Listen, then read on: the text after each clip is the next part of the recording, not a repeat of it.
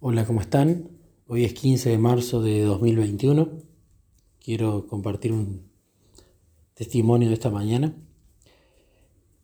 Haciendo un poco de recapitulación, siempre para nuestros aniversarios con Jesús, que son los 8 de octubre, siempre hacemos algo especial. Y yo siempre le pido un regalo de aniversario, un, presente. No hace falta que sea algo material.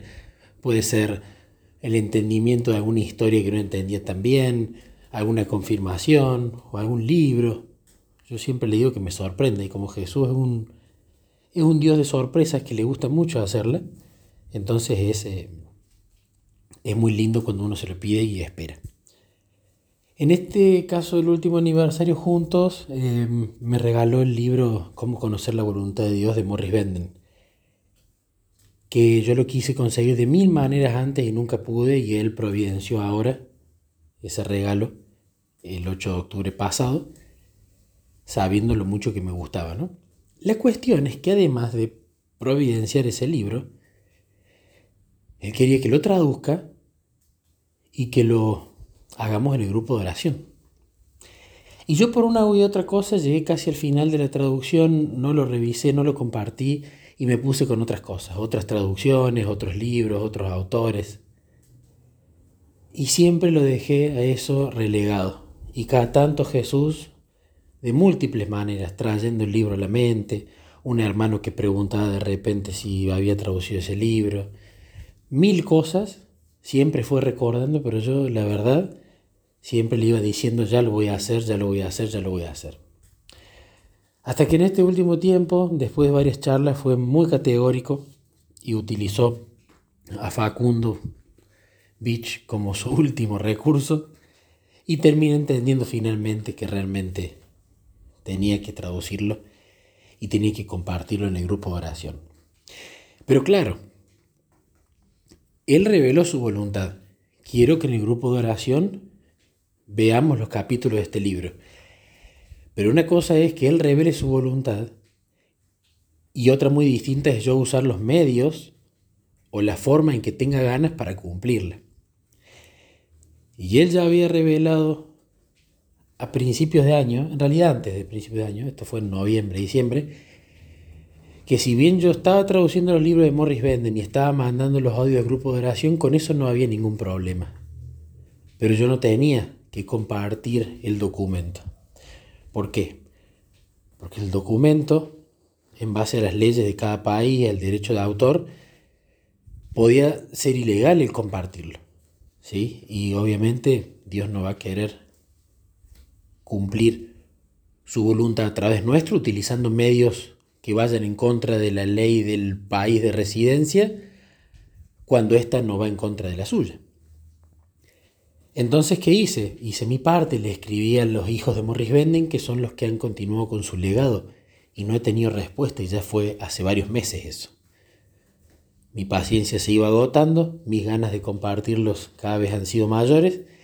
Y si bien yo estaba grabando los audios y compartiéndolos y eso estaba bien, yo quería también compartir el, el, documento porque hay personas que les gusta leerlo tranquila. Yo soy uno de ellos, entonces me ponía en el lugar de los otros. Pero de nuevo siempre esa voz en la conciencia, ¿no? Por llamarla de alguna manera. No, no es eso lo que yo pido, no es eso. Bueno, está bien. La cuestión es que retome su traducción y hoy comenzamos en el grupo de oración desde el capítulo 1 de este libro. Vamos a empezar esta tarde. Y hoy pasó algo muy lindo porque me levanto a la mañana. Ayer me lo habían pedido al libro y yo tenía ganas de compartirlo, pero no lo había hecho. Y hoy en la mañana me vuelve a escribir una hermana y me vuelve a pedir el libro, ¿no? Entonces esa, esa impresión en la conciencia, esa voz en la conciencia, ¿no? Que uno sabe que es el Espíritu Santo, le dije a Jesús, la verdad que ganas de compartirlo tengo. Creo que son buenas intenciones, creo que puede ser de edificación. Pero te soy sincero, yo creo que no es lo que vos querés. Simplemente, oración corta, un comentario al pasar. ¿Qué hice después? Me fui a leer la Biblia, el año bíblico cronológico. Y estaba en la parte de David. Y a través de esa historia de David fue categórico y fue muy lindo. Porque a través de la historia de David, es la historia de David donde David decía, yo estoy viviendo en un palacio, no puede ser que el arca de Dios esté en una tienda, no es justo. Quiero hacer una tienda. ¿Era un motivo altruista el de David? Claro. ¿Era un motivo generoso? Claro. Y haciendo un paralelismo, yo decía, yo no quiero solamente leer el libro yo y no compartirlo. Está bien, voy a mandar los audios, pero quiero compartir el libro. Quiero ser generoso. Va a ser de edificación. ¿Vas a ayudarle Jesús a otra gente a conocer tu voluntad?